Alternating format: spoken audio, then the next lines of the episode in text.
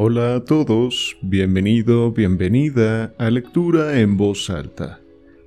En esta plataforma podrás encontrar diferentes relatos, cuentos y novelas en formato audiolibro. Sin embargo, también te invito a visitarme en mi canal de YouTube con el mismo nombre, donde encontrarás incluso más títulos y donde también hago comentarios y análisis finales después de cada lectura. Sin nada más que agregar, ponte cómodo, cómoda y comencemos. Capítulo 4 de la segunda parte. La huida. A la mañana siguiente, después de su entrevista con el profeta de los mormones, acudió John Ferrier a Salt Lake City donde tras ponerse en contacto con un conocido que había de seguir camino de Nevada, entregó el recado para Jefferson Hope. En él se explicaba al joven lo inminente del peligro a que estaban expuestos y lo necesaria que se había hecho su vuelta. Cumplidas estas diligencias, pareció sosegarse el anciano y ya de mejor talante volvió a su casa. Cerca de la granja observó con sorpresa que a cada uno de los machones laterales de la portalada había atado un caballo. La sorpresa fue en aumento cuando al entrar en su casa se echó a la cara dos jóvenes cómodamente instalados en el salón, uno era de faz alongada y pálida, y estaba arrellanado en la mecedora, extendidas las piernas y puestos los dos pies sobre la estufa. El otro, un mozo de cuello robusto y tosco y mal dibujadas facciones, permanecía en pie junto a la ventana, con las manos en los bolsillos, se entretenía silbando un himno entonces muy en boga. Ambos saludaron a Ferrier con una ligera inclinación de cabeza, después de lo cual dio el de la mecedora inicio a la conversación. Quizá no sepas quiénes somos, dijo. Este de aquí es hijo del viejo Drever y yo soy Joseph Strangerson, uno de tus compañeros de peregrinación en el desierto cuando el Señor extendió su mano y se dignó recibirte entre los elegidos. como recibirá a las restantes naciones del mundo en el instante por él previsto, añadió el otro con acento nasal. Lentamente trenza su red el Señor, mas los agujeros de ésta son finísimos. John Ferrier esbozó un frío saludo. No le cogía de nuevas la identidad de sus visitantes. Por indicación de nuestros padres, prosiguió Strangerson, hemos venido a solicitar la mano de tu hija. Vosotros determinaréis a cuál de los dos corresponde. Dado que yo tengo tan solo cuatro mujeres, mientras que el hermano Drever posee siete, me parece que reúno yo más títulos para ser el elegido. Ta, ta, hermano Strangerson, repuso aquel. No se trata de cuántas mujeres tengamos, sino del número de ellas que podamos mantener. Mi padre ha traspasado sus molinos, por lo que soy más rico que tú. Pero me aguarda a mí un futuro más holgado, respondió su rival vehementemente. Cuando el Señor tenga a bien llevarse a mi padre, entraré en posesión de su casa de tintes y su tenería. Además, soy mayor que tú, y por lo mismo estoy más alto en la jerarquía de la Iglesia. A la chica toca decidir la última palabra, replicó el joven Drever, mientras sonreía a la propia imagen reflejada en el vidrio de la ventana. Que sea ella quien decida. Durante todo el diálogo había permanecido John Ferrier en el umbral, dándose a los demonios y casi tentado a descargar su fusta sobre las espaldas de los visitantes. Un momento, dijo al fin, acercándose a ellos. Cuando mi hija os convoque, podréis venir pero hasta entonces no quiero ver vuestras caras por aquí. Los dos jóvenes mormones le dirigieron una mirada de estupefacción. A sus ojos, el forcejeo por la mano de la hija suponía un máximo homenaje, no menos honroso para ésta que para su padre. Hay dos caminos que conducen fuera de la habitación, gritó Ferrier. La puerta y la ventana. ¿Cuál preferís? Su rostro moreno había adquirido una expresión tan salvaje y las manos un tan amenazador ademán que los dos visitantes saltaron de sus asientos emprendiendo una rápida retirada. El viejo granjero le siguió hasta la puerta. Me haréis saber quién de los dos se ha dispuesto que sea el agraciado, dijo con sorna. Recibirás tu merecido, chilló Strangerson, lívido de ira. Has desafiado al profeta y al consejo de los cuatro. Materia tienes de arrepentimiento para el resto de tus días. El Señor asentará sobre ti su pesada mano, exclamó a su vez el joven Drever. Por él serás fulminado. Si ha de ser así, comencemos ya dijo Ferrier furioso, y se hubiera precipitado escaleras arriba en busca de su escopeta, a no sujetarlo Lucy por un brazo para impedir los efectos de su furia. Antes de que pudiera desasirse, el estrépito de unas uñas de caballo sobre el camino medía ya la distancia que habían puesto por medio sus enemigos. Mequetrefes hipócritas, exclamó, enjugándose el sudor de la frente. Prefiero verte en la tumba, niña, antes que esposa de cualquiera de ellos. Yo también, padre, repuso ella vehementemente. Pero Jefferson estará pronto de vuelta con nosotros. Sí. Poco ha de tardar. Cuanto menos mejor, pues no sabemos qué otras sorpresas nos aguardan. Era llegado, en verdad, el momento de que alguien acudiera, con su consejo y ayuda, en auxilio del tenaz anciano y su hija adoptiva. Hasta entonces, no se había dado aún en la colonia un caso parejo de insubordinación y desobediencia a la autoridad de los ancianos. Si las desviaciones menores eran castigadas tan severamente, ¿cuál no sería el destino de este empecatado rebelde?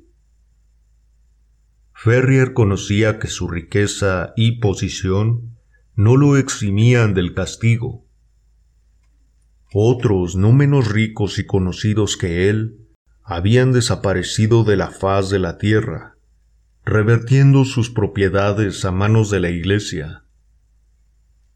Aunque valeroso, no acertaba a reprimir un sentimiento de pánico ante el peligro impreciso y fantasmal que le amenazaba. a todo mal conocido se sentía capaz de hacer frente con pulso firme, pero la incertidumbre presente encerraba algo de terrorificante paralizador. Recató aún así su miedo a la hija, afectando echar a barato lo acontecido, lo que no fue obstáculo, sin embargo, para que ella, con la sagacidad que infunde el amor, percibiera claramente la preocupación de que era presa el anciano. Suponía éste que mediante una señal u otra le haría Young patente el disgusto hacia su conducta, y no andaba errado, aunque el anuncio llegó de forma inesperada. A la mañana siguiente, al despertarse, encontró, para su sorpresa, un pequeño rectángulo de papel prendido a la colcha, a la altura del pecho, y en él escritas con letra enérgica y desmañada estas palabras. Veintinueve días restan para que te enmiendes, y entonces... tres puntos. Ese vago peligro que parecía insinuarse tras los puntos suspensivos era mucho más temible que cualquier amenaza concreta. Que el mensaje hubiera podido llegar a la habitación sumió a John Ferrier en una casi dolorosa perplejidad, ya que los sirvientes dormían en un pabellón separado de la casa y las puertas y ventanas de ésta habían sido cerradas a cal y canto.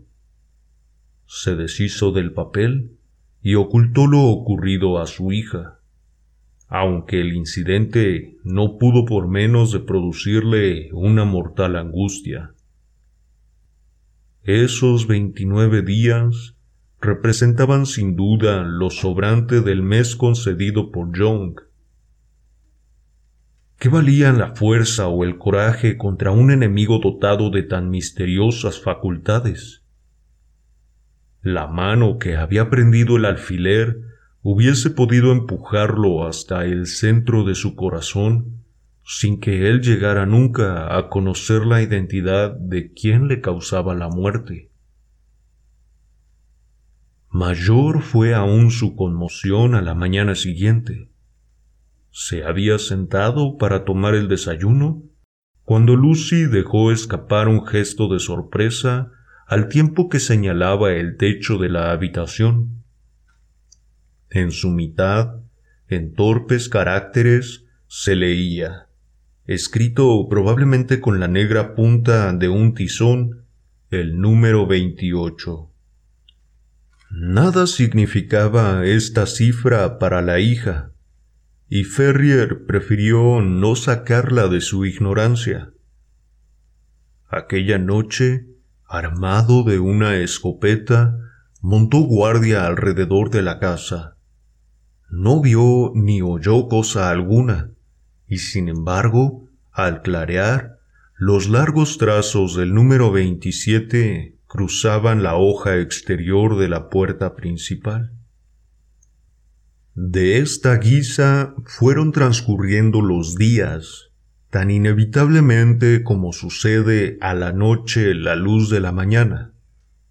Mantenían sus invisibles enemigos la cuenta del menguante mes de gracia, expuesta siempre en algún lugar manifiesto.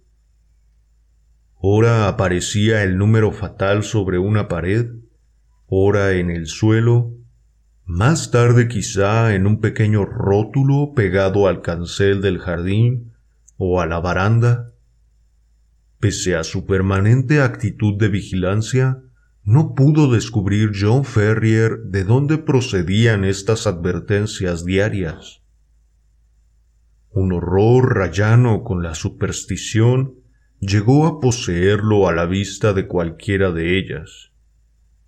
Crispado y rendido, sus ojos adquirieron la expresión turbia de una fiera acorralada. Todas sus esperanzas, su única esperanza, se cifraba en el retorno del joven cazador de Nevada. los veinte días de franquía se redujeron a quince, estos a diez, y no daba aún señales de sí el ausente. Paso a paso fue aproximándose el temido término sin que llegaran noticias de fuera.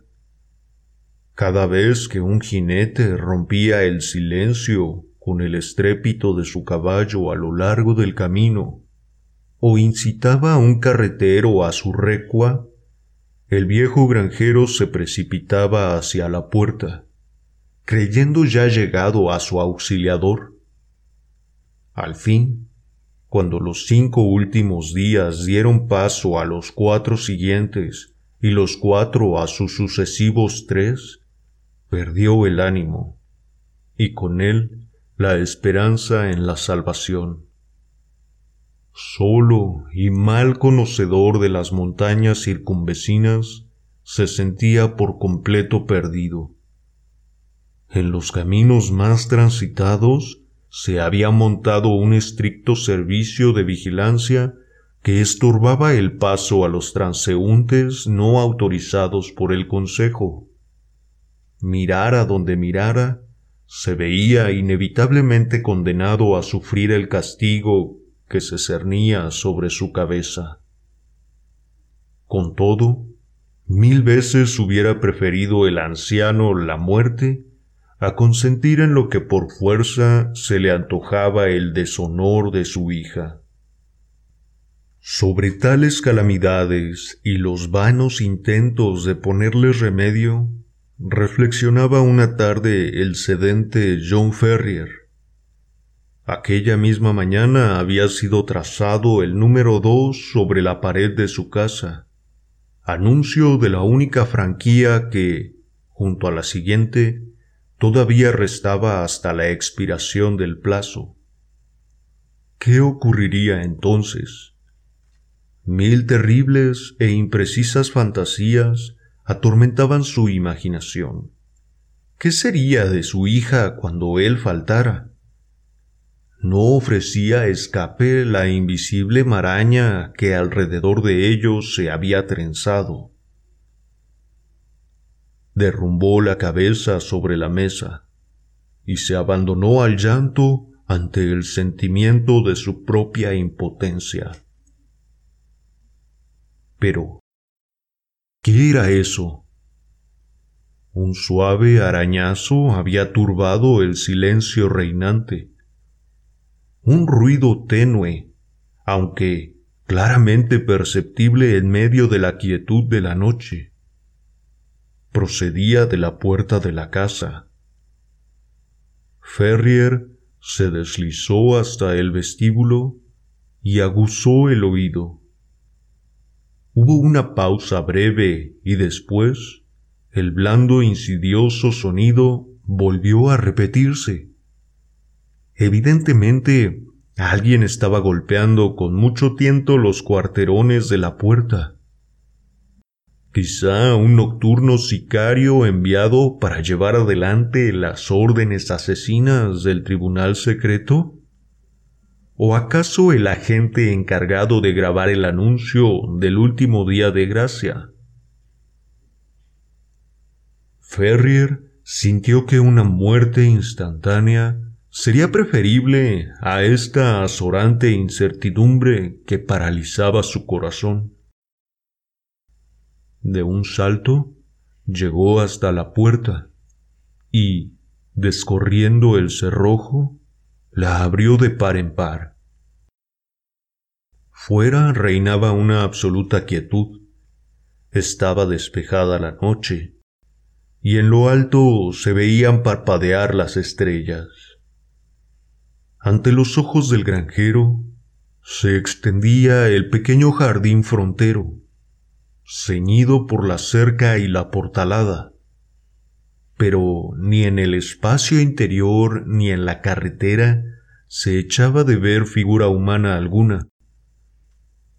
Con un suspiro de alivio, oteó Ferrier a izquierda y derecha, hasta que, habiendo dirigido por casualidad la mirada en dirección a sus pies, observó con asombro que un hombre yacía boca abajo sobre el suelo, abiertos en compás los brazos y las piernas. Tal sobresalto le produjo la vista del cuerpo que hubo de recostarse sobre la pared con una mano puesta en la garganta para sofocar el grito que de ésta pujaba por salir. Su primer pensamiento fue el de dar al hombre postrado por herido o muerto, mas, al mirarlo de nuevo, percibió cómo, serpenteando con la rapidez y sigilo de un ofidio, se deslizaba sobre el suelo hasta penetrar en el vestíbulo. Una vez dentro, recuperó velozmente la posición erecta, cerró la puerta, y fueron entonces dibujándose ante el asombrado granjero las enérgicas facciones y decidida expresión de Jefferson Hope. Santo cielo, dijo jadeante John Ferrier. ¡Qué susto me has dado! ¿Por qué diablos has entrado en casa así? Deme algo de comer, repuso el otro con voz ronca. Hace cuarenta y ocho horas que no me llevo a la boca un trozo de pan o una gota de agua se arrojó sobre la carne fría y el pan que después de la cena aún restaba en la mesa de su huésped, y dio cuenta de ellos vorazmente. ¿Cómo anda de ánimo Lucy? preguntó una vez satisfecha su hambre. Bien, desconoce el peligro en que nos hallamos repuso el padre. Tanto mejor. La casa está vigilada por todas partes. De ahí que me arrastrara hasta ella. Los tipos son listos, aunque no lo bastante para jugársela a un cazador guachú. John Ferrier se sintió renacer a la llegada de su devoto aliado. Haciendo la mano curtida del joven, se la estrechó cordialmente. Me enorgullezco de ti, muchacho, exclamó. Pocos habrían tenido el arrojo de venir a auxiliarnos en este trance. No anda descaminado, a fe mía, repuso el joven cazador. Le tengo ley, pero a ser usted el único en peligro, me lo habría pensado dos veces antes de meter la mano en este avispero. Lucy me trae aquí, y antes de que le sobrevenga algún mal, hay en Utah un Hope para dar por ella la vida. ¿Qué hemos de hacer? Mañana se acaba el plazo, y a menos que nos pongamos esta misma noche en movimiento, estará todo perdido. Tengo una mula y dos caballos esperándonos en el barranco de las águilas. ¿De cuánto dinero dispone? Dos mil dólares en oro y otros cinco mil en billetes. Es suficiente. Cuento yo con otro tanto. Hemos de alcanzar Carson City a través de las montañas. Preciso es que despierte a Lucy. Suerte que no duermen aquí los criados.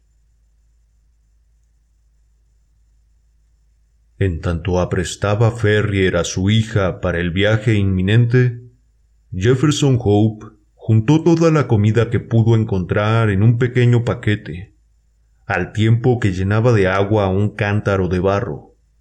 Como sabía por experiencia, los manantiales eran escasos en las montañas, y muy distantes entre sí. Apenas si había terminado los preparativos cuando apareció el granjero con su hija, ya vestida y pertrechada para la marcha.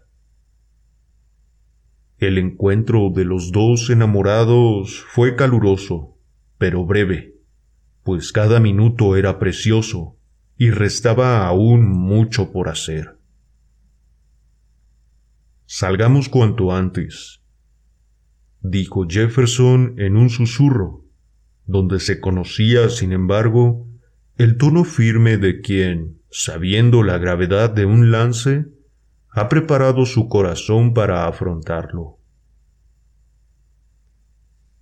La entrada principal y la trasera están guardadas, aunque cabe deslizarse por la ventana lateral y seguir después a campo traviesa.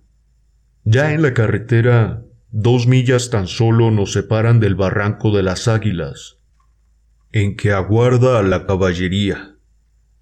Cuando despunte el día estaremos a mitad de camino, en plena montaña. ¿Y si nos cierran el paso? preguntó Ferrier. Hope dio una palmada a la culata del revólver, que sobresalía tras la hebilla de su cinturón. En caso de que fueran demasiados para nosotros, no dejaríamos este mundo sin que antes nos hicieran cortejo dos o tres de ellos, dijo con una sonrisa siniestra. Apagadas ya todas las luces del interior de la casa, Ferrier contempló desde la ventana, sumida en sombra, los campos que habían sido suyos y de los que ahora iba a partirse para siempre. Era este, sin embargo, un sacrificio al que ya tenía preparado su espíritu, y la consideración del honor y felicidad de su hija compensaba con creces el sentimiento de la fortuna perdida. Reinaba tal paz en las vastas mieses y en torno a los susurrantes árboles que nadie hubiese acertado a sospechar el negro revoloteo de la muerte.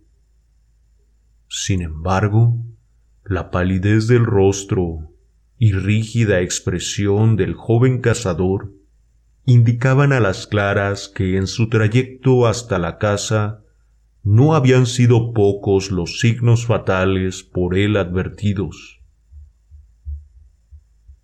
Joe Ferrier llevaba consigo el talego con el oro y los billetes. Jefferson Hope las escasas provisiones y el agua, mientras Lucy, en un pequeño atadijo, había hecho acopio de algunas de sus prendas más queridas. Tras abrir la ventana con todo el cuidado que las circunstancias exigían, aguardaron a que una nube ocultara la faz de la luna, aprovechando este instante para descolgarse uno a uno al diminuto jardín. Con el aliento retenido y rasantes al suelo, ganaron al poco el seto limítrofe de cuyo abrigo no se separó la comitiva hasta llegar a un vano abierto a los campos cultivados. Apenas lo habían alcanzado cuando el joven retuvo a sus acompañantes, empujándoles de nuevo hacia la sombra, en la que permanecieron temblorosos y en silencio. Por ventura, la vida en las praderas había dotado a Jefferson Hope de un oído de lince. Un segundo después de su repliegue, rasgó el aire el melancólico y casi inmediato aullido de un búho, contestado al punto por otro idéntico, pocos pasos más allá.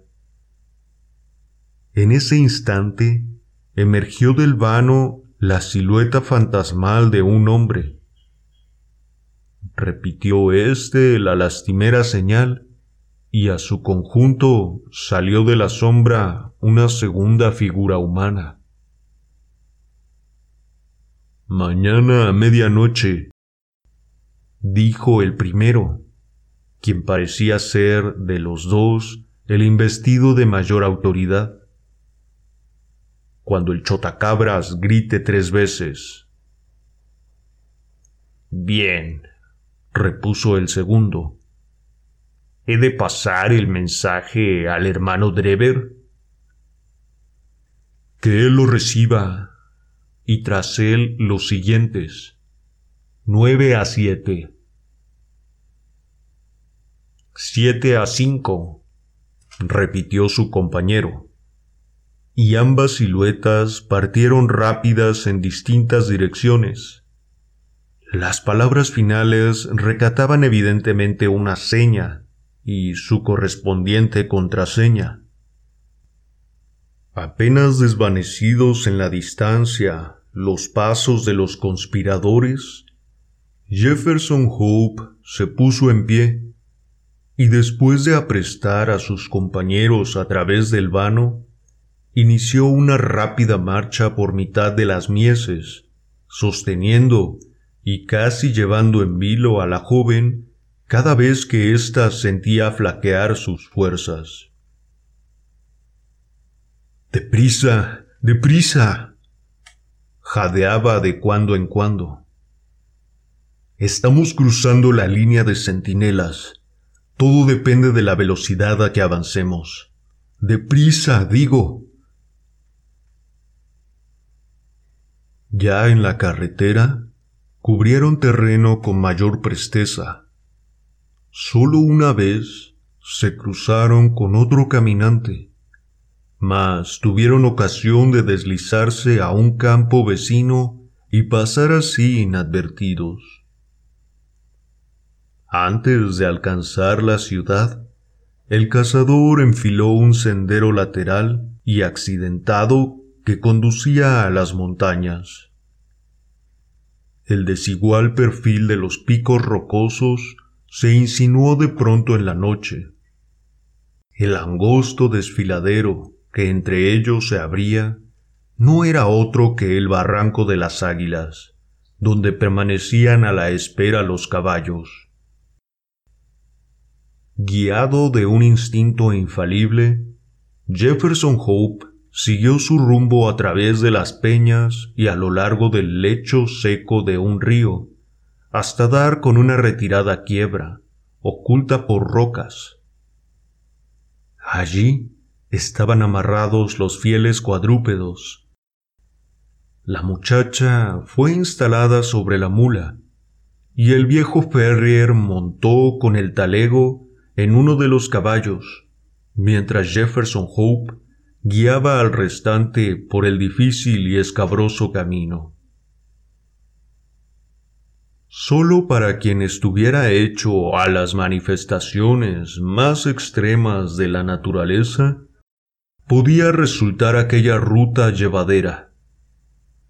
A uno de los lados se elevaba un gigantesco peñasco por encima de los mil metros de altura, negro, hosco y amenazante.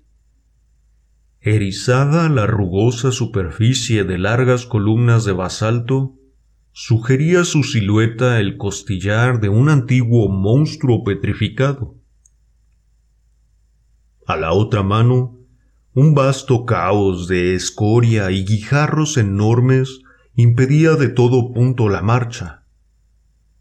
Entre ambas orillas discurría la desigual senda, tan angosta a trechos que habían de situarse los viajeros en fila india, y tan accidentado que únicamente a un jinete consumado le hubiera resultado posible abrirse en ella camino. Sin embargo, pese a todas las fatigas, estaban alegres los fugitivos, ya que, a cada paso que daban, era mayor la distancia entre ellos y el despotismo terrible de que venían huyendo. Pronto se les hizo manifiesto con todo que aún permanecían bajo la jurisdicción de los santos. Habían alcanzado lo más abrupto y sombrío del desfiladero cuando la joven dejó escapar un grito, a la par que señalaba hacia lo alto. Sobre una de las rocas se asomaban al camino, destacándose duramente sobre el fondo, montaba guardia un centinela solitario descubrió a la comitiva a la vez que era por ella visto, y un desafiante y marcial ¿Quién vive? resonó en el silencioso barranco. Viajeros en dirección a Nevada, dijo Jefferson Hope con una mano puesta sobre el rifle que colgaba a uno de los lados de su silla pudieron observar cómo el solitario vigía amartillaba su arma, escrutando el hondón con expresión insatisfecha. ¿Con la venía de quién? preguntó. Los sagrados cuatro, repuso Ferrier. Su estancia entre los mormones le había enseñado que tal era la máxima autoridad a que cabía referirse. Nueve a siete, gritó el centinela. Siete a cinco, contestó rápido Jefferson Hope, recordando la contraseña oída en el jardín. Adelante, y que el Señor sea con vosotros dijo la voz desde arriba. Más allá de este enclave se ensanchaba la ruta y los caballos pudieron iniciar un ligero trote. Mirando hacia atrás, alcanzaron a ver al centinela apoyado sobre su fusil, señal de que habían dejado a sus espaldas la posición última de los elegidos y que cabalgaban ya por tierras de libertad. Gracias por haberme acompañado en una lectura más. Te recuerdo que puedes encontrar muchos más audiolibros y relatos si me buscas en YouTube como Lectura en voz alta. Para mí ha sido un placer leerte como siempre. Nos vemos.